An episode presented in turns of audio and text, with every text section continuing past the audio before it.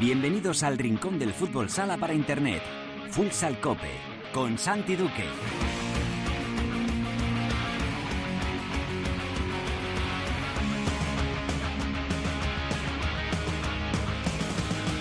Hola, ¿qué tal? Bienvenidos a Futsal Cope, la casa del fútbol sala en cope.es.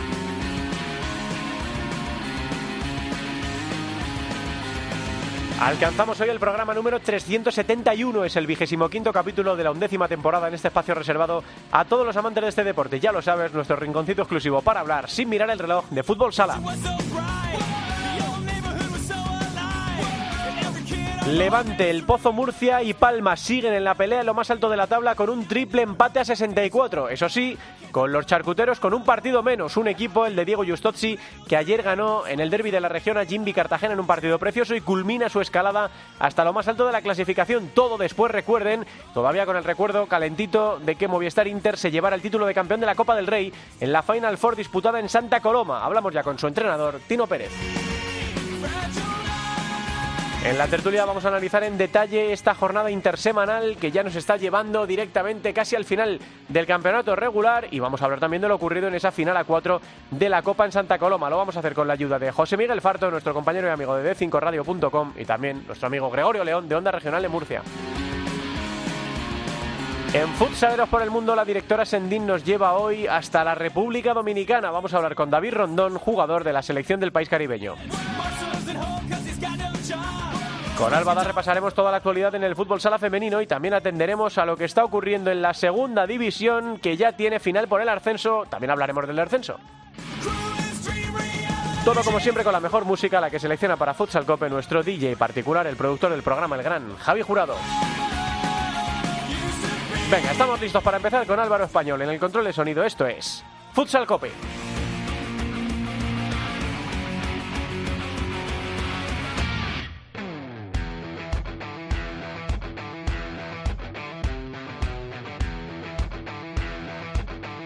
La primera división en Futsal Cope. Loro non sanno di che parlo, vestiti sporchi fra di fango, giallo di siga fra le dita, io con la siga camminando. Scusami ma ci credo tanto che posso fare questo salto, e anche se la strada è in salita, per questo ora mi sto allenando. E buonasera signore e signori, fuori gli attori, vi conviene toccarvi i coglioni, vi conviene stare zitti e buoni, qui la gente è strana tipo spacciatori, troppe notti stavo chiuso fuori,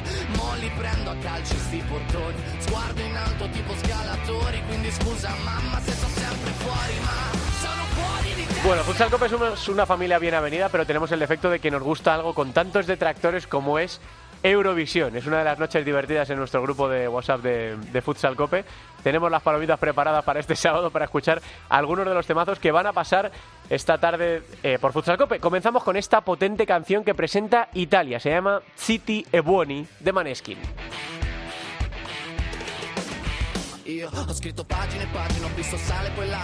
Bueno, yo creo que si te lo tomas como un programa musical serio, pues no, ¿no? Te, te, decepciona. Pero si vas a reírte, tienes abierto Twitter, que es una noche muy divertida en Twitter, yo creo que es un, una noche con amigos divertida, ¿no? Ahora con el COVID, una noche con amigos a distancia divertida, pero bueno, las tecnologías hoy en día lo permiten. Bueno, vamos a centrarnos en todo lo que estamos viviendo en Fútbol Sala. Tengo tantas cosas que preguntarle a Tino Pérez, tenemos tantos temas de los que hablar, vamos a ver si somos capaces de que nos dé tiempo en esta entrevista que iniciamos ya con el entrenador de Movistar Inter. Hola Tino, ¿qué tal? Muy buenas tardes. Hola, buenas tardes. Bueno, lo primero de todo, enhorabuena por el título conseguido en, en Santa Coloma. Es el tercero eh, en 49 días, eh, Tino, tremendo lo de Movistar Inter. Bueno, no está mal, no está mal. La verdad es que los chicos eh, tienen un montón de valores, lo muestran en el campo y lo cierto es que aparte de los conceptos tácticos, una mezcla de todo, hace que hasta ahora pues, se nos esté dando bastante bien. Esta era la temporada medio de transición, ¿eh? ¿eh? de la marcha de jugadores muy importantes, de la apuesta por jugadores jóvenes, menos mal que era de transición, Tino. Bueno, yo me las tomo día a día, o sea que no, no entro en las opiniones de los demás, que son lícitas, muy respetables, pero cada uno tiene su vida, tiene sus circunstancias, nosotros teníamos las nuestras. Es cierto que pues que había un cambio, lógicamente, por, por varios motivos y ya está, y, pero bueno, hay que afrontarlo. Los chicos desde primer día se comprometieron con, con la idea, con los objetivos y hasta ahora, pues bueno, tenemos que dar la razón. Mm, desde luego que sí, ¿no? Eh, es verdad que se, nos mezclan tantas cosas porque eh, vienes del título de la Copa del Rey todavía caliente, pero de perder anoche contra el Levante en eso, uno de esos partidazos de la jornada de ayer, a nada también con el recuerdo de lo de la Copa de Europa, pero antes las dos finales en Madrid, o sea, es que han sido eh, unas semanas tino de locos para ser entrenador o jugador del equipo madrileño, ¿no? Están siendo, ¿no? No me hables pasado que...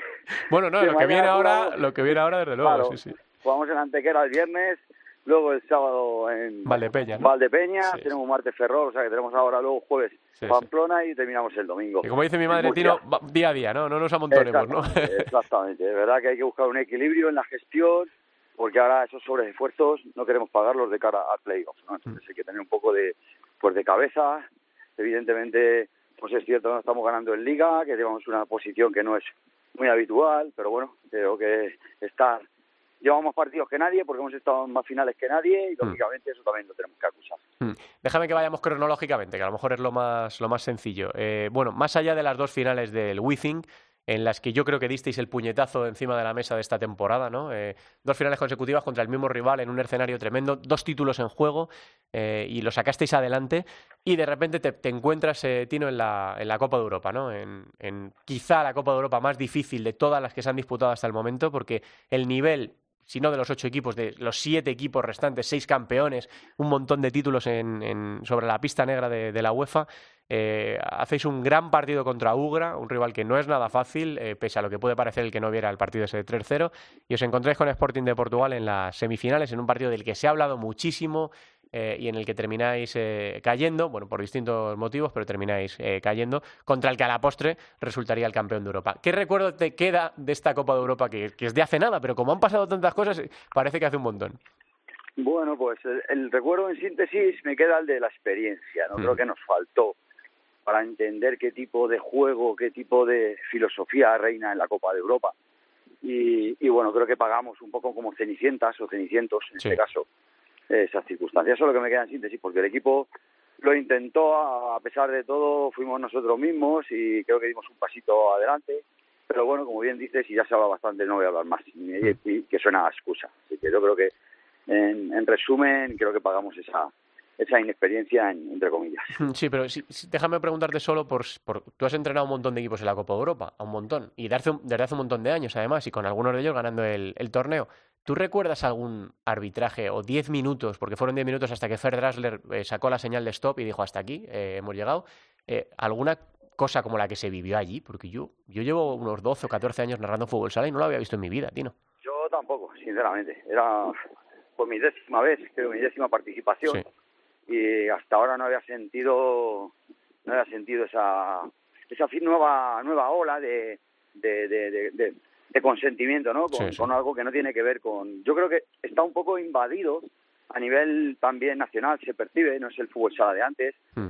Ahora te ponen los brazos en cuanto corres, eh, te sujetan, es más físico y bueno, no te dejan correr, no te dejan moverte, hay mucho más contacto y esto, pues mira, ayer hablaba con, con Paulo y con Noro, jugadores que he tenido hace muchísimos años y dicen, no, es que eso es, parece otro deporte ahora, ¿no? Es hmm. mucho más de contacto. Pero esto se lleva aún más en, internacionalmente, todavía permiten más, ¿no? También es verdad que, bueno, que en nuestro caso no se dio, que, nos arbitra, que te pueden arbitrar árbitros que no tienen competiciones muy importantes, como los mm. franceses o de otros países, que, que, van, pero que no tienen esa experiencia y que no tienen, lógicamente, unas competiciones para, para poder formarse. Sí. En nuestro caso, bueno, pues yo creo que es un poco el hecho de que de que se lo están permitiendo, ¿no? Y desde yo creo que desde arriba, eh, desde arriba, desde los órganos un poco de gestión y dirección, pues deberían acotar esta, esta Hombre, es que va contra el espectáculo. Efectivamente, estás premiando el contacto, la defensa y, cada vez vamos a peor, lógicamente. Y estás permitiendo cosas que, bueno, que ya no es una, una simple falta, es que hubo golpes importantes, o sea, eh, no se, sale un poco de lo que es lo, normal. Hmm, ¿Tú crees que eso venía eh, un poco dirigido de, bueno, vamos a ver, a Inter les podemos ganar de varias maneras, pero tienen menos experiencia, han perdido jugadores importantes, vamos a ver si les achantamos al principio. ¿Tú crees que eso eh, no, fue casualidad, Tino? Claro, lo tengo claro, lo tengo claro. Conozco el perfil de, de, Sporting de otros años, de su entrenador. evidentemente se hablaba de, de Movistar Inter, íbamos habiendo sido campeones, todo el mundo hablaba de, de lo bien que juega el equipo, de la velocidad que tiene. Y ellos sabían que en eso no pueden ser mejores. Entonces había que buscar pues el contacto del golpe y le salió bien, o sea que es un planteamiento lícito porque les, ha hecho ganar. Es cierto que ya con todo eso que se habló, la final sí, cambió. un poco más, más calmada, estoy de acuerdo, un poco más, que también hubo algunas, ¿no? Que yo recuerdo hay un penalti claro aferrado que le, lo, lo, voltean, lo hace una llave de judo. Pero bueno, tal cual, sí.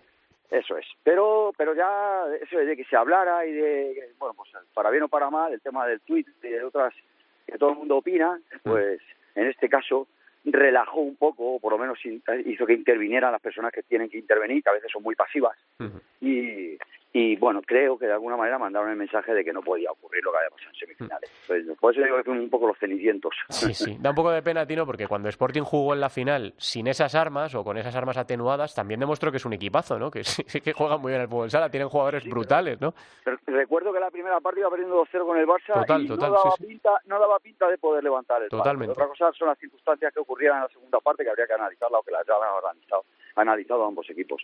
Pero en la primera parte, sinceramente, yo fui muy superior al Barça. Sí, sí, desde luego. Y iba ganando 0 justamente y Sporting no se le veía manera de poder eh, levantar el partido.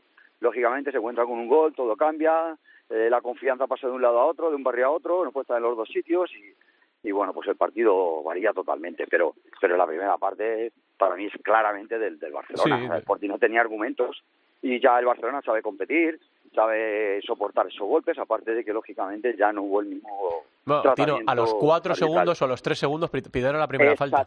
Exactamente, mm. exactamente. Entonces nosotros, que en la primera parte le sacaron cinco amarillas, me parece, pues ya en la segunda parte ya no sacaron ninguna, mm. cosas se quedaron de los 40 minutos, estuvimos 22 minutos hasta la quinta y en 18 minutos que ya estábamos por encima de la quinta no, no pitaron una sexta, son cosas muy, muy extrañas, ¿no? que luego tú las analizas y dices, pues es que se junta un poco todo, nuestra falta de experiencia, que los árbitros no intervienen, porque lógicamente si ellos siguen pitando como está, con el mismo criterio, pues no sé, creo que algún expulsado o algún 10 metros hemos tenido. No, ese día además salió todo al revés, porque empatas el partido y te avanza Guita y te marca de rebote, o sea, ese día salió todo al revés. Y aparte que verá que nosotros, bueno, pues cometimos algún fallo que habitualmente no cometemos, que nosotros también tenemos nuestra parte de responsabilidad, o sea, que eso lo tengo claro, que el nivel del equipo, pues eh, quizás por todas estas circunstancias estuvo un poco más descentrado y, tuvimos alguna laguna, ¿no? Tuvimos alguna mm. lagunilla, pero que, como digo, estuvimos ahí, ahí, ahí hasta, hasta casi Bueno, y como tú dices, experiencia, ¿no? Que este grupo de jugadores también la necesita, Tino, que... Claro, porque al final hay un respeto que, que está ahí tácito en el en el campo, en, en, mm. la calle, ¿no? Eh, no conocían a nuestros jugadores, no lo vimos enfrentarte a los jugadores anteriores con una amplia reputación internacional. Los nuestros están siendo la mayor parte primeramente eh, convocados en, por la selección, o sea que su bagaje internacional es menos conocido y son menos respetados. Y evidentemente, pues yo creo que, que Sporting eso fue muy inteligente y le sale bien sí, con, sí. tiraste rápido de pola, eh, tiraste claro, claro, de los que podían no sujetar un poco eso. Exactamente, el partido iba por ese lado, el partido iba por ese lado. Entonces yo detecté pero hay una parte que podemos hacer nosotros y otra parte que corresponde a, a los señores que tienen que ser objetivos, que tienen que participar. Bueno, pues experiencia ¿no? en esta Copa de Europa eh, brutal, brutal, porque es verdad que resultó un espectáculo tremendo, nosotros lo, disfrutamos desde nuestro sitio y bueno, y tener dos equipos españoles pues fue un orgullo y plantar a uno en la final, aunque luego pues las cosas no salieron. Esto también, eh, Tino, le da mérito al torneo, porque si no parece que lo gana, es que esto, está chupado, ¿no? El año pasado final española, es verdad, es verdad, es verdad, es cierto. Es cierto que es muy difícil ganar cualquier torneo y, una Copa de Europa aún más. Y luego la Copa del Rey, este formato nuevo de, este año de la final a cuatro, eh, que no, ya se repitió la, temporada pasada, pero que la Copa del Rey ha mejorado mucho en los últimos años. Tino, era una competición un poco residual, ¿no? Como la última, bueno, pues después de la Liga, la Copa de España, todo lo demás, bueno, viene la Copa del Rey, pero está precioso el torneo y este año ha sido eh, muy, muy chulo y la final a cuatro, con cuatro equipos que llegaban fenomenal y, al final conseguisteis vosotros eh, sacarlo adelante, ¿no? Primero contra Industrias, que yo creo que se va a meter en playoff, que tiene a la, leyenda en el banquillo y que tiene a Drahovski en plena forma, ¿no? Una semifinal muy, muy complicada contra un equipo que venía de ganaros días atrás en la, en la liga, ¿no?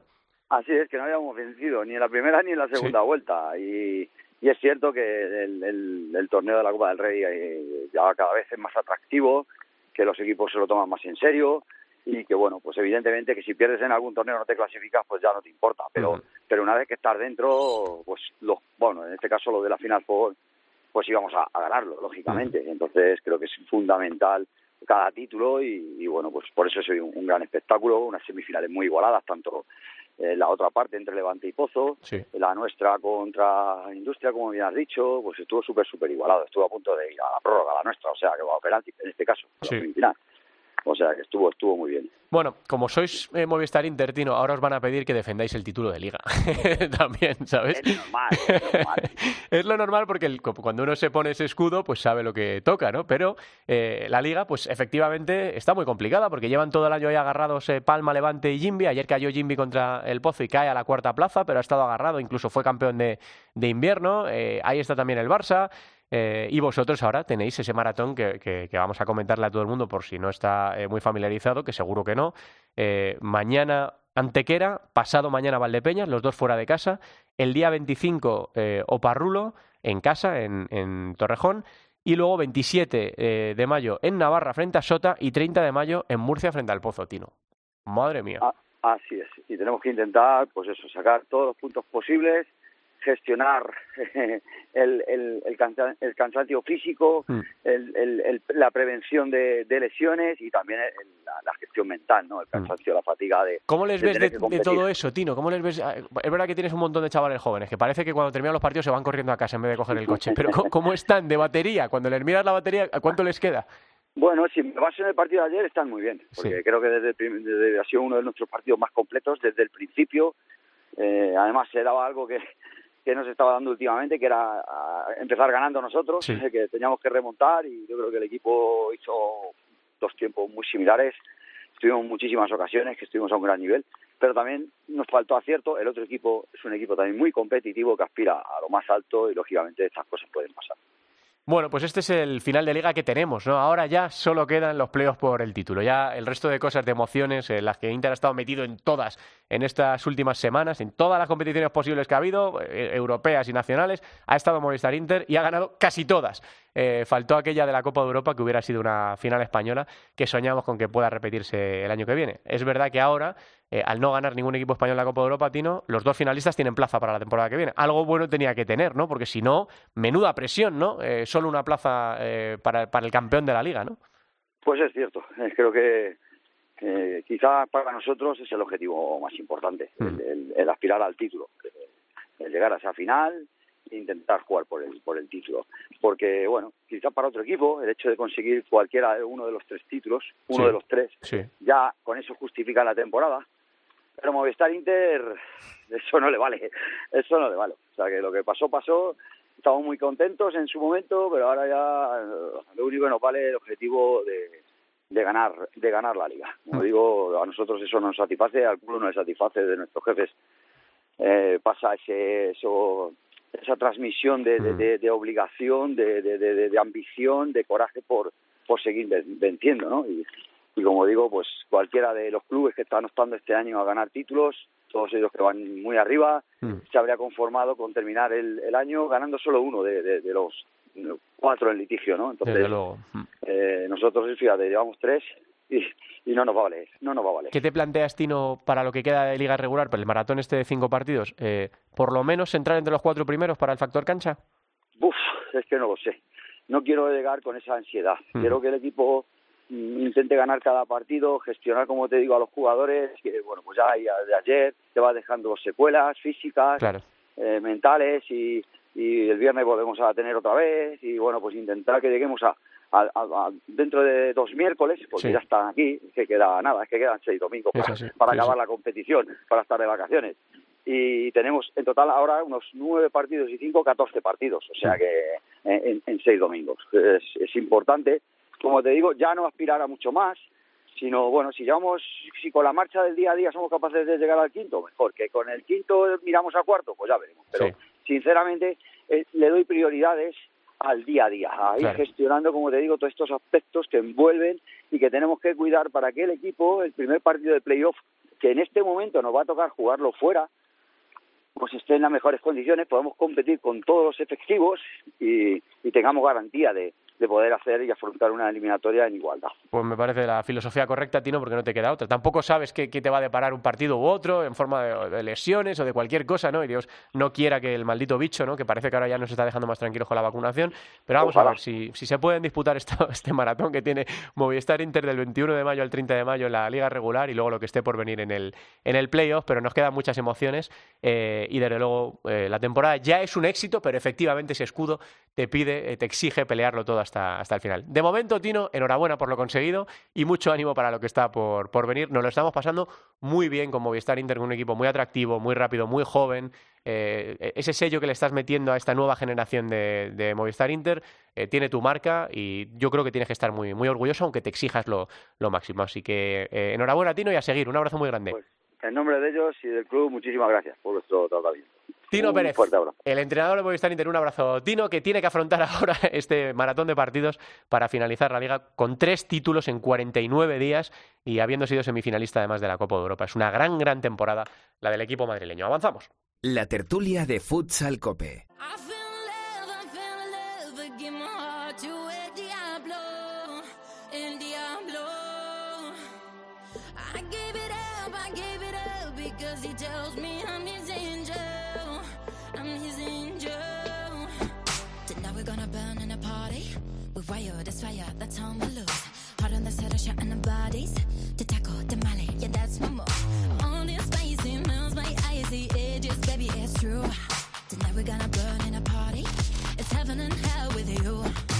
Esta es Elena Sagrinou, una de las divas que se va a pasear estos días por Ámsterdam. Hay a quien le recuerda un poco a Lady Gaga. Es la representante de Chipre, ese país pequeñito que está dejando el pabellón muy alto en las últimas ediciones. Y su tema, este que suena, es El Diablo. Bueno, ya sabéis que cantar de vez en cuando, meter algunas palabras en español, pues siempre mola, ¿no? Así que han optado por eso los, los chipriotas. Vamos ya con la tertulia. Tiene un poco de prisa nuestro amigo Gregorio León, así que no le voy a entretener nada. Hola, Gregorio, ¿qué tal? Muy buenas tardes. Hola, Santi, muy buenas. Bueno, todavía con las emociones del partidazo de ayer, ¿no? Del derby de la región de Murcia. Que nadie se atreva con lo del derby murciano que, que, lo, taladran. Derby de la región de Murcia, entre el Pozo y Jimmy Cartagena, que pudimos ver además ayer en, en gol y disfrutarlo. Eh, bueno, partidazo entre el segundo y el primero, que al final se llevó el pozo que culmina eh, Gregorio su escalada, ¿no? Eh, alcanzando el, el coliderato. Sí, además tiene mucho mérito esta victoria teniendo en cuenta que el equipo venía muy cansado, exhausto, fatigado después de jugar la Copa del Rey, además al llegar hasta la final, peleársela al Inter Movistar, y en definitiva que no eran las mejores condiciones para además a tumbar a un Jimmy que venía eh, con más de una semana de descanso y en definitiva que en teoría, a priori, Jimmy era favorito, pero lo que ha demostrado este equipo, que además seguramente es un sello no ya, no ya de, de ellos sino del, del propio club, el ADN es algo congénito al, al, al club, a la historia del club, es que tiene mucho amor propio y mucho orgullo. Y ayer el orgullo pudo con la fatiga y por eso se llevó la victoria. Y todavía con la opción de un partido menos. Me, refiero de, quedarse eh, en el liderato en solitario, eso sí, el partido menos que tiene, el que le queda, eh, Gregorio contra el Barça. No, y que son cocodrilos. Es que no solamente el Barcelona el próximo sábado en el Palau Blaugrana, un Barça que además le tiene la medida tomada. Es que el Pozo después se va a Córdoba, con el Córdoba jugándose igual la permanencia, porque todavía no la tiene asegurada. Va a ser un partido durísimo. Y ya para cerrar, eh, para completar eh, el, círculo, el Inter Movistar, que es justamente el equipo que le ganaba la Copa del Rey, y para mí, a pesar de que no está ofreciendo buenos síntomas, pero es un equipo plenamente competitivo y ya veréis cómo en los playoffs va a estar, eh, pues eso, mm, dando el 100% como equipo campeón. Así que yo no creo que el Pozo vaya a ser primero, sinceramente, y ya que pueda alcanzar la, segunda plaza, porque tiene un calendario muy duro y vamos a pasar muy muy difícil. Es obvio que, que, va a intentar ser primero o segundo para evitar pues a las pirañas a que te aparecen si acabas del tercero para abajo, porque te digo que del tercero para abajo va a ser cruel para todos. Mm, está también por ahí José Miguel Farto. Hola, Josemi. Hola, muy buenas, ¿cómo estamos? Bueno, pues eh, venimos de ver ganar al Pozo, pero de perder la final de la, de la Copa. Y venimos de ver perder a Inter, pero de ganar la final de la Copa, ¿no? Se, se cruzan sus caminos, ¿no? Sí, sí. Parece que están destinados esta, esta temporada a estar así. Eh, ¿qué, sensaciones te deja todo lo que está pasando? Eh, porque hablaba ahora con Tino Pérez y le decía, Tino, tengo tantas cosas que preguntarte, eh, tantas competiciones de las que hablar, porque claro, el Movistar Inter ha estado en todas, en todas, las nacionales y las internacionales, y ha ganado casi todas, pero es que nos, hemos tenido que retrotraer un poco a lo de Madrid, y luego a la Copa de Europa, y luego a la Copa del Rey, eh, y ahora estas semanas de locos que tiene también Movistar Inter. ¿Qué, qué sensaciones te está dejando, Josemi? Pues un equipo fuerte, un equipo sólido, eh, en Copa de Europa, eh, bueno, eh, la de arena.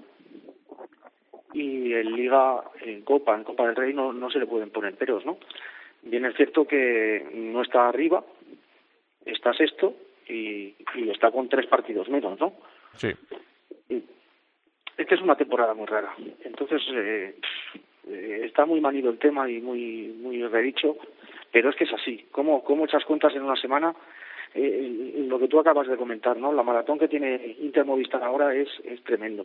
O sea, ayer ha jugado en Valencia, ¿no? Pues Sí, sí. En Paterna.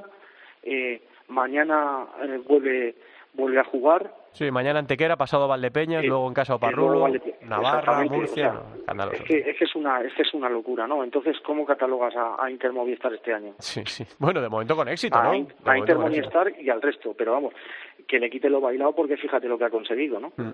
¿Crees, Gregorio, que la derrota de ayer deja un poquito tocado a Jimby, que venía siendo de los mejores equipos de la liga en estas últimas semanas?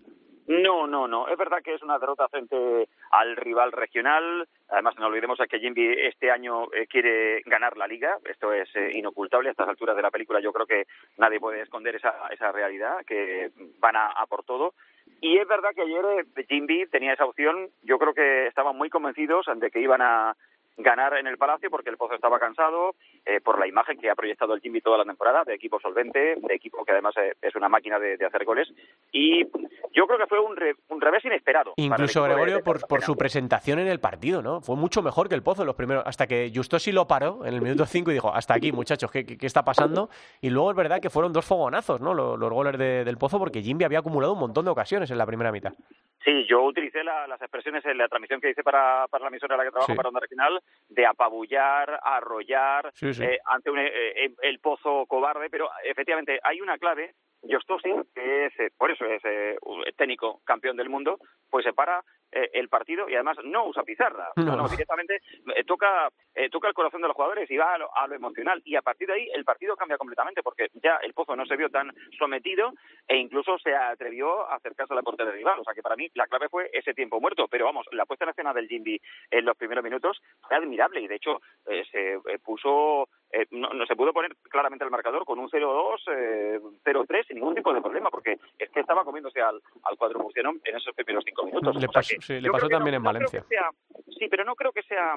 es decir, no creo que vaya a entrar en depresión Jimby eh, ni, ni nada por el estilo, porque además el, el, el equipo lo que pasa es que tiene que intentar eh, echar la llave a su portería, Sí. sellar su, su portería. Y no, no hablo de Chemi, hablo mm, el concepto defensivo global, ¿no? Porque es un equipo que es una delicia verlo jugar ofensivamente, pero es verdad que a veces pues se comete errores que ayer le costaron, por ejemplo, la derrota en el Palacio de los Deportes. Bueno, eh, sé que tienes ahora una intervención en la radio. No, pero tengo, tengo cinco minutos más Ah, para bien, bien, perfecto. Bien. Eh, pues tú, tú, tú nos avisas, ¿vale?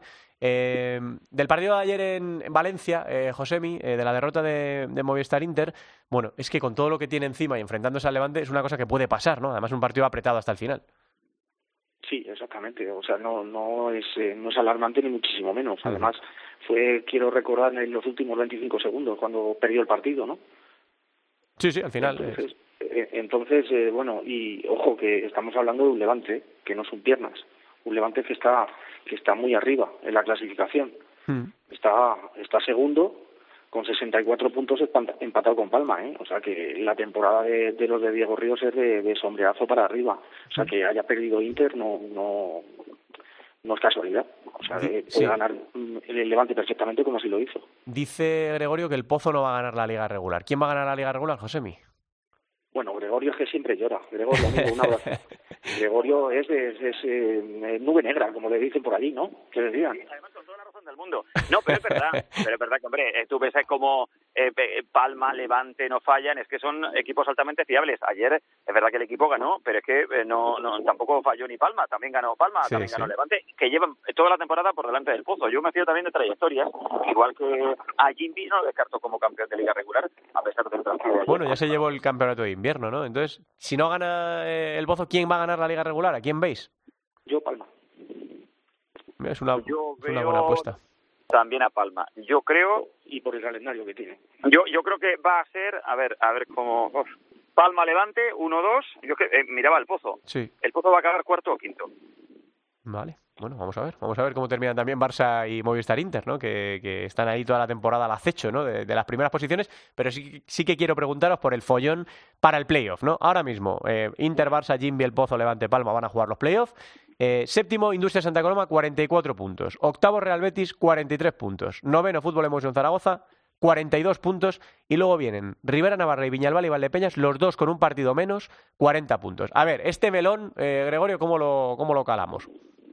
A ver, dime, porque no, a la clasificación la tengo aquí delante. A Sí. ver, noveno tenemos a Fútbol Emoción Zaragoza. Sí. Vale. Eh, a ver, eh, Betis tiene un partido muy chungo en la última jornada en casa frente a Jimby. Sí. Jimby jugándose evitar a una piraña en los playoffs. Y ahora va Palma, Yo- ¿no? O, o- sí, no sí, sí, creo que va a Palma Yo- ahora. El Eh, yo creo que Betis no va a jugar los playoffs Vale. y va a entrar en Zaragoza. Y Vale. Santa Coloma se mantiene. Vale. ¿Le das alguna opción a Rivera Navarra Villalbal y no? A pesar de que tengan un partido menos. Pues me encantaría, me encantaría porque eh, le tengo mucho cariño a, a Pato sí. y a la gente de Tudela, pero yo creo, yo creo que no. Yo Bueno, creo tu apuesta que, es que, esa, repito, ¿no? Mi apuesta es que va a entrar Zaragoza y sale Betis. Vale. ¿Tú cómo lo ves? Farto. Pues estoy con Gregorio y me duele en el alma decir esto porque está mi Betis ahí, pero pff, veo a Industrias y a, y a Fútbol Emoción Zaragoza.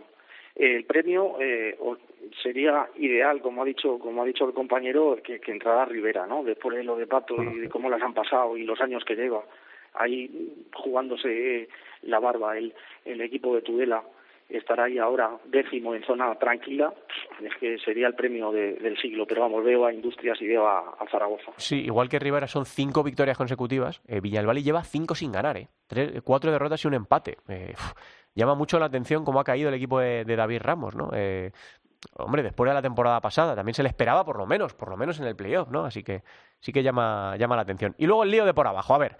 Eh, Burela en play out, ahora mismo decimoquinto, 32 puntos, pero 30, 30 partidos. Peñíscola decimosexto, con 30 puntos y 32 partidos, y luego ya descendidos Soparrulo y Antequera. ¿A quién metéis en el lío? Eh, porque claro, es que aquí hay equipos que parece que pueden jugar el playoff.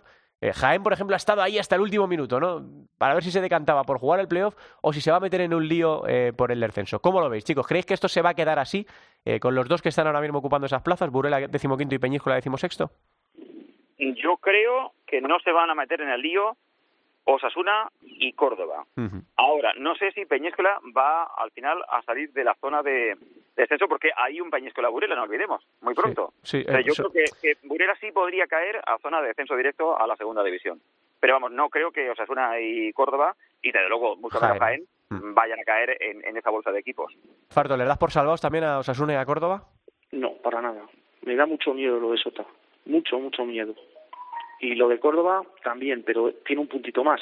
Bien es cierto que los de Imanol tienen un partido menos, pero es que están en una dinámica muy peligrosa. Y Sota eh, tiene bajas, eh, está eh, tampoco está acostumbrado a estar ahí abajo peleando por por, por no meterse en, en problemas. Eh, recordamos que los equipos de Imanol son prácticamente fieles a, a tanto a las copas de, de España como a los playoffs Sí. y este año sabía que iba a pasar esto pero tan tan tan agobiado no no lo no, lo- no lo pensaban seguro Mm. y, y me da mucho miedo me da mucho miedo la posición de Sota Mm, Gregorio, ¿te a tiempo? Peñíscola le Sí. doy prácticamente por por allá eh, por por no se puede decir directamente descendido Sí. pero eh, lo de esta semana va a ser crucial sí o sí Mm. ¿Te da tiempo, Gregorio, a que elijamos los partidos que más nos gustan de esta próxima jornada? No, que me voy para la radio, Venga. volando, volando. Ah, Eso sí, anoche estuve viendo, me vi el partido repetido, ¿eh? Por Gol Televisión. Bien, bien, eso está bien. Ah, No, bueno. no, yo para juzgar al, al, al Claro. narrador, eh. al debutante que tenía Gol Televisión eh, dando, dando voz a ese partido. También le puedes poner el mute y arreglado, ¿eh? que tampoco, tampoco pasa nada. Gracias, No, no, no, que va. gracias, Gregorio, un abrazo grande. Gracias, un saludo, compañeros. Bueno, pues nos quedamos, José, eligiendo partidos de esta jornada. Bueno, claro, eh, sabemos que es ahora, este fin de semana es eh, fin de semana de recuperación de partidos COVID y tal. Sabemos que hay un eh, Barça Pozo, ¿no? Sabemos que hay un. eh, bueno, los partidos que tiene Inter, eh, eh, que es Uma y Valdepeñas, pero vamos a mirar a la jornada 33, porque si no, no no- nos volvemos locos, ¿no? La 33 que volverá a ser intersemanal, o en este caso de principio de semana. El lunes hay un partido, el Palma Betis, menudo partido, por el título y por abajo, bueno, por abajo, ¿no? Por el playoff. por el playoff. El. Fíjate qué partido, Farto, el El Osasuna Rivera. Rivera Navarra. Vaya El derbi. Sota Rivera, eso es ayer de Puerta Grande o de enfermería. Ahí no va a haber término medio. Sí, sí. Luego hay un Barça Viso Mantequera. El partido que damos en gol, que es el Viñalbal y Valdepeñas Levante. eh, probablemente la última oportunidad de Viñalbal y de, de engancharse. Peñíscola Burela. Madre mía, qué Madre partido mía. también. Movistar Intero Parrulo Ferrol. eh, con Oparrolo ya descendido, y Córdoba Patrimonio el Pozo. Ojo también a este partido con Córdoba jugándose mucho. En caso de sumar, podría eh, respirar definitivamente y también depende de lo que pase en ese Burla Peñíscola. Y luego para el miércoles va a quedar el fútbol hemos en Zaragoza Industria Santa Coloma, eh, tremendo también por el playoff, y el Jimmy Cartagena Jaén. La verdad es que la jornada, Farto, es tremenda, ¿eh? Eh, no, hace falta que te no hace falta que te quedes con los ojos pegados. Sí, no hace falta que te quedes con uno, puedes elegir varios eh, de los que más te, apetecen. Pues eh, Zaragoza Industrias, seguro. Y el Peñisco Laburela. Son cuatro, ¿no? el Palma y Betis. Por supuesto, Osasuna, y Osasuna, Rivera. Mm. Y qué decir del Palma Betis. Es que es como decir que quieren más a papá o a mamá. es que me quedaba con todo. Tal cual. Bueno, pues el Palma Betis se va a poder ver en la Liga Sports y en las autonómicas. El Osasuna Magna Rivera se va a poder ver en la Liga Sports y en las autonómicas. El Viñalbal y Levante se va a poder ver en Gol. Eh, el Córdoba, el Pozo se va a poder ver en la Liga Sports TV. Eh, el fútbol hemos en Zaragoza Industrias también se va a poder ver en la Liga Sports TV y el Jimmy Cartagena Jaén también. Desconozco si Teledeporte da el Peñisco la Burela, me imagino, me imagino que sí, pero yo ya lo he comentado muchas veces este año, no puedo darle ninguna bola a un canal que está emitiendo de manera ilegal, en una cosa que está en los juzgados. Así que para la gente me alegro de si se puede ver ese partido, pero yo aquí no, no le voy a dar ninguna, ninguna publicidad. Bueno, Josemi, pues nada, eh, que se lo decimos ahora a Tino Pérez. Hemos vivido un montón de cosas este año, pero es que nos queda, no sé si lo mejor, pero nos queda una, una parte muy chula de la temporada. Eh, siempre queda lo mejor. siempre queda lo mejor. Siempre hay que pensar en volver eso. atrás no puedes. Entonces vamos a pensar en positivo, que queda lo mejor, que afortunadamente y en algunas comunidades autónomas ya puede entrar gente en los estadios de fútbol y en los pabellones y a ver si Dios quiere y nos vacunan a todos y que nos pongan, yo qué sé, en la del Colacao si es necesario, pero que nos vacunen y que a la vuelta de, verano, que pueda ser el verano más normal del mundo, estemos todos con salud y nos podamos dar un abrazo en los pabellones, que es lo que nos pues gusta al fin y al cabo. ¿Cómo van las cosas en la Federación Madrileña de Fútbol Sala en esta nueva era de Roberto Gracia Marín? Pues camina despacito, con, con paso firme, pero, pero despacito, porque hay mucho por hacer, hay mucho por hacer. Había mucho mucho oscurantismo, mucha mucha etapa negra, pero bueno, siempre sale el sol. Bueno, pues yo confío en, esa, en, ese equipazo que está ahora al frente de la Federación Madrileña de Fútbol Sala al 100% y estoy seguro de que, bueno, pues poquito a poco, efectivamente, que estas cosas de, golpe no se pueden hacer, eh, vais a ir poniendo eso fresco, eh, dejando que entre el aire por las ventanas y mejorando un deporte que en Madrid tiene una presencia, en la Comunidad de Madrid, brutal, que hay niños que empiezan a jugar desde los chupetines, eh, así que, bueno, estoy seguro de que vais a hacer un trabajo estupendo. José, un abrazo muy grande. Muchas gracias, Santi. Un abrazo para todos. Eh, avanzamos a viajar por el mundo.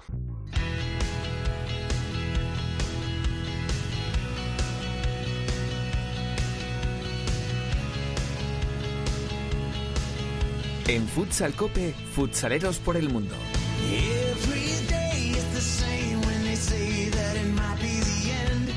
Venga, vámonos de viaje. Decía yo en la entrada que nos íbamos a la República Dominicana. Bueno, bueno. Eh, acaba de estar nuestro protagonista eh, jugando con su selección, con la selección de la República Dominicana.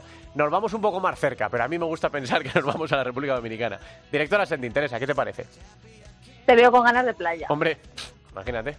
¿eh? yo estuve allí en 2004 en el viaje de fin de carrera y vamos. Todo lo que hablan de la República Dominicana, cierto. ¿Verdad? Todos los que dicen que es una maravilla, que quieren volver, correcto. La gente allí, una maravilla. Así que, hombre, ¿cómo no vamos a querer volver? Pero Francia me parece también bien. Además, ahora David nos puede contar cosas también de, cómo le ha ido con la República Dominicana. Así que, va, dale.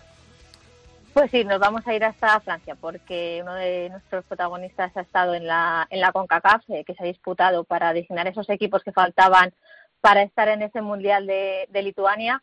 Y con la selección eh, dominicana, como dices, había sangre española y creo que ya nos escucha David Rondón. David, ¿qué tal? Hola, muy buenas, un placer. Bueno, ha acabado la aventura de la CONCACAF, donde no habéis podido lamentablemente conseguir esa clasificación, pero ¿cómo lo has vivido? Bueno, la verdad es que es un sueño, es una experiencia única. Es la primera vez que yo y bueno y mis compañeros nos presentábamos a, a un premundial. Eh, no puedo decir nada más, nos hemos clasificado, pero la verdad es que con ganas de que podamos disputar otra vez otro premundial. ¿Cómo surge esa posibilidad de competir eh, con la selección de, República Dominicana? Bueno, no estaba en, mi futuro porque estaba haciendo los, papeles para jugar, intentar jugar con la selección francesa, Pero bueno, como lo, el trámite era más complicado, en Europa es más complicado conseguirlo, pues me llamaron hace dos años con la intención de que formase parte de la selección dominicana. Me presentaron un poco las intenciones que tenía y bueno, pues al final me acabaron convenciendo y, y acabé, acabé yendo para allá. Así que podemos decir que te vamos a ver más veces con esa camiseta defendiendo sus colores. Sí, ya, ya hasta que me retire ya defenderé a la selección dominicana y con un gusto y un placer. La verdad es que me han tratado muy bien y, y con ganas de, bueno, de volver a entrenar con ellos. ¿Por dónde pasan los planes del equipo nacional eh, de cara al futuro a corto y medio plazo? Bueno, eh, el problema que hay sobre todo a corto plazo quieren crear una liga. El problema que allí es que en República Dominicana no hay liga todavía. O sea que los jugadores de allí, que eran la mitad del equipo, pues no habían competido en la vida. Luego los europeos que estamos aquí, profesionales era solamente yo y semiprofesionales eran los otros seis eh, que vivían en Barcelona. Son jugadores de Barcelona de segunda B casi todos. Eh, nos juntamos allí cinco días antes de, del premundial se dice, se dice rápido. Y bueno, pues la verdad es que competimos bastante bien, pero bueno, en cinco días sin conocernos ha sido muy complicado el, llegar hasta ahí. A largo plazo, pues le gustaría eh, pues crear la base de fútbol sala, pero bueno, es complicado porque la parte económica cuenta mucho y bueno, están a ello, están intentando todo posible para que esto surja. Y ahora ya te tenemos eh, de vuelta en Francia, donde juegas en el Goal eh, Futsal Club. Eh, como conocedor del, fútbol sala francés, ¿cómo estás viendo toda la evolución que está viviendo la competición en el país? Bueno, creo que ahora mismo en Europa, yo creo que Francia está creciendo muchísimo, cada vez se da más a conocer, ya hay, hay muchos jugadores profesionales, aunque sigue considerándose amateur hasta en primera división, pero ya compiten con las potencias mundiales en la selección, por ejemplo, que antes eso era impensable. En segunda, como en tercera división, ya tenemos jugadores profesionales que se acercan. Como digo, sigue siendo amateur, no presentan un, un contrato profesional, que ahí complica mucho las cosas, porque tienen que ser a través de contratos de trabajo. Y bueno, pues pues eso, eso complica un poco las cosas. Pero bueno, eh, la verdad es que yo, por ejemplo, estoy en tercera división ahora mismo, tienen un proyecto de, de subir a primera división entre dos y tres años. Y bueno, pues ya he firmado, he firmado otro año y bueno, pues estoy genial, no me puedo quejar de nada con la llegada de nombres como los de Ortiz, de Cardiño, Velasco a, Francia, ¿se está dando un paso más en lo que comentabas en esa profesionalización y en que se considere un deporte profesional como tal? A nivel, a ver, yo soy, quiero ser siempre crítico constructivo. Yo creo que a nivel de imagen y de formación, eh, ¿qué voy a poder decir? Tienes uno de los mejores entrenadores del mundo los mejores jugadores del mundo entrenando en una liga que está creciendo, pues, ¿qué más puedes pedir? Pues a nivel de formación y de imagen, pues es un es, ah, es muy muy bueno. Luego, pues bueno, veremos si estos grandes clubes pueden, pueden tener a estos grandes jugadores. Yo creo que es una apuesta muy muy grande para un nivel en el que todavía no están asentadas las, las bases. Entonces esperemos que esto no sea un, eh, pues como ha pasado en otros sitios, que, crece durante un año o año y medio y luego baja. Esperemos que no pase eso, pero, pero bueno, pues bueno, han apostado por ello y yo estoy contento de que, de que hayan dado este paso. Y este año, con todo lo de la pandemia, eh, ahora que vienes de jugar con, con la selección, ¿cómo lo estás eh, viviendo? ¿Te ha afectado mucho a tus, a tus rutinas en cuanto a competición, en cuanto a vida? Pues la verdad es que a mí, bueno, yo no he competido en todo el año, mi competición ha sido la con CACAF, solamente he entrenado. Llegar a una competición así, por ejemplo, pues la verdad es que va sin rendimiento de competir. Y eso se nota un montón durante, bueno, yo llevo sin competir desde Talavera en mayo, desde que empezó la pandemia, sí, empezó en mayo, final de abril, pues eh, llevo sin competir desde ahí. He estado entrenando, me he estado en forma pero es verdad que pues que ya tengo ganas, pues tenía ganas de jugar, empezado y pues espero que ahora mismo en Francia, por ejemplo, eh, eh, ya van a abrir los restaurantes y todo y supongo que en septiembre pues ya habrá competiciones eh, a nivel de segunda y tercera división, porque como he dicho hay jugadores también profesionales o semiprofesionales que están en esas ligas y yo por ejemplo me he quedado sin jugar.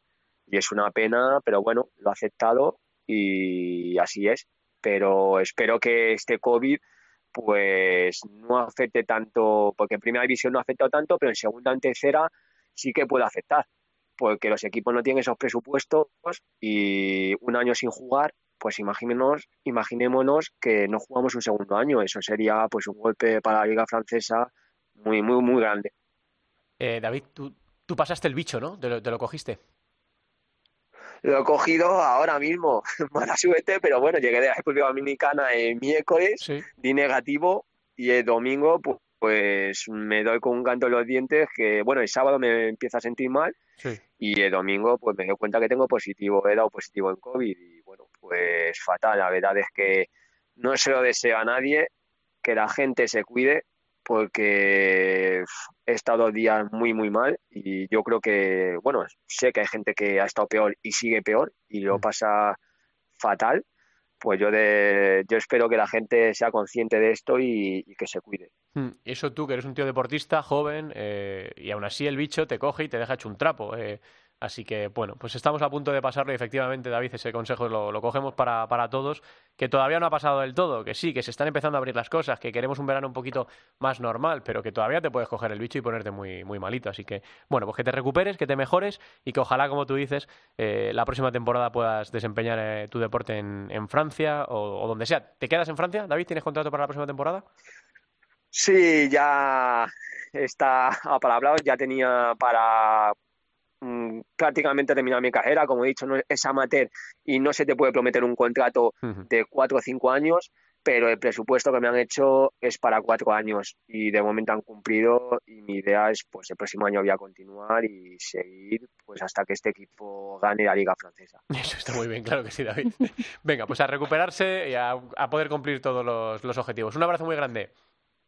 Un abrazo y muchísimas gracias por todo. David Rondón, jugador de eh, la selección de la República Dominicana, menuda aventura chula que, que ha emprendido y también de la Liga Francesa de Fútbol Sala. ¿Qué más, Teresa? Pues por fin arranca este jueves, eh, hoy mismo, la, la clasificación de la, de la parte asiática para el Mundial de, de Lituania, donde recordamos que ya están clasificadas la selección de Japón, e Irán y Uzbekistán.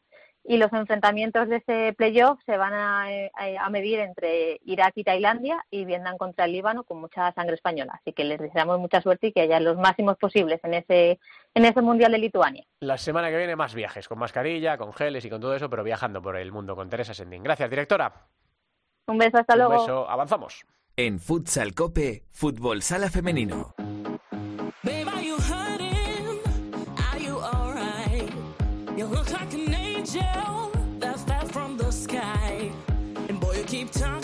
Massaging my ego.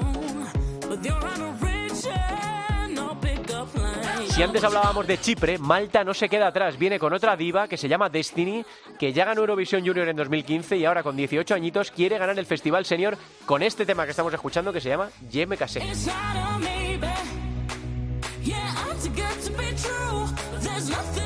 No sé si pillamos volviendo de Murcia a la directora Ada. Hola Alba, ¿qué tal? Muy buenas tardes. Hola, buenas tardes. ¿Cuánto te queda? ¿Cuántos kilómetros estás parado de Madrid? Bueno, pues me he parado a 20 kilómetros Bueno, de mi ya- casa, ya así que estoy ahí, ahí. Ya casi estamos. Eso, eso una tía como tú lo puede hacer hasta andando, Alba. Hombre, si me pongo los hago, Claro pero bueno, sí. mejor en coche, que hace calor. Claro que sí. Bueno, cuéntale a todo el mundo cómo han ido las cosas en la, en la primera división femenina.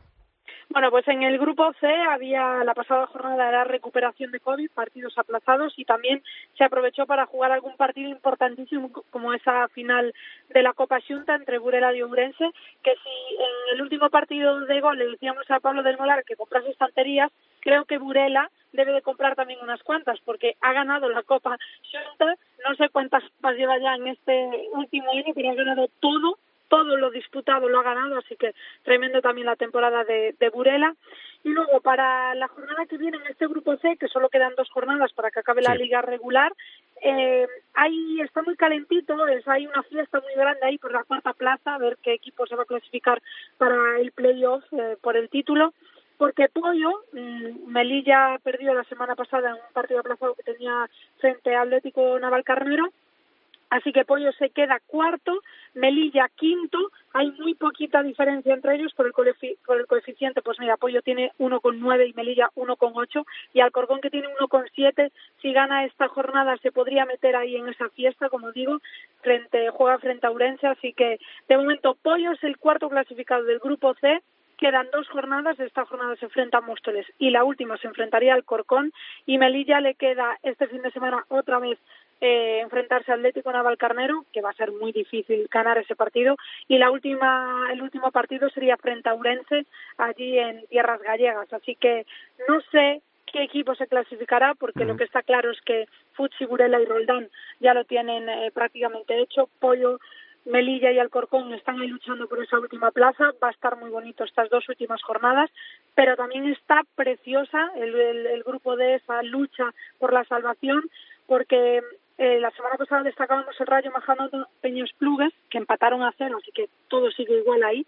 Y es que Rayo Majadahonda, que ahora mismo es el equipo que marca la salvación directa, tiene un coeficiente de 1 con 0,95 y Peñas Plugues, que es el equipo que estaría en el play-out, es 1,047, así que muy poquitas décimas, hmm. eh, todo un juego ahí. Ahora mismo Universidad de Alicante, Leganés, Sala Zaragoza y Rollo Majadahonda se, salva, se salvarían directo, Peñas Plugues y Amarelle estarían en el play-out y Teledeportivo Ciudad de Asburgas, Intersala y Saló Calacant estarían en segunda división pero de momento el único descendido ya matemáticamente es Sialo Calacant y para la próxima jornada en este grupo D me quedo con el Rayo Majadahonda Leganés, ese dermi madrileño, porque como digo, Rayo Majadahonda se la está jugando todo, todo, todo en esas tres jornadas que quedan del grupo D.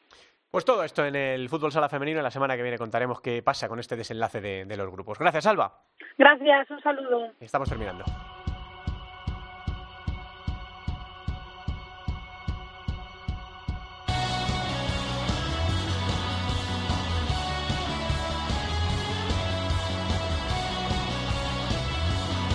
La segunda división en Futsal Cope.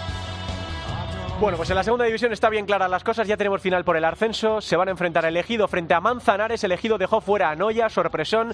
Le ganó en su casa por 1-2 y elimina al mejor equipo de la temporada. El equipo almeriense se planta el año de su debut en la categoría en la final por el ascenso y va a tener la opción o de subir directo o de jugar el play-out. Y Manzanares, que eso es el Hidalgo, que eliminó también a Unión, a África Ceutí, le ganó por 3-2 gol en el último minuto, levantando también el resultado. Esa va a ser la final por el ascenso que empieza este fin de semana en Almería, en el Ejido y en el grupo del descenso por fin se juega la última jornada este fin de semana, seis y media, Móstoles Full Energía Zaragoza, a la misma hora Leganés el Pozo Ciudad de Murcia, River Futsal Elche también a las seis y media y el partido que no tiene nada en juego a las siete, el Jerube Santiago Futsal frente al Alcira. Quédate esta noche para ver amanecer, para sentir tu voz acariciándome bueno, no somos favoritos en Eurovisión, ¿eh? lo voy a decir ya para que la gente se vaya haciendo a la idea, pero vamos a intentarlo. Lo va a intentar Blas Cantó, al que le deseamos toda la suerte del mundo, que va a dar la cara con este Voy a quedarme, con el que ponemos punto y final a este capítulo de Futsal Cope. Muchas gracias a todos por estar ahí. Nos encontramos la semana que viene, todavía queda lo mejor. Un abrazo, hasta luego. solo unos centímetros de mí. Voy a quedar. Futsal Cope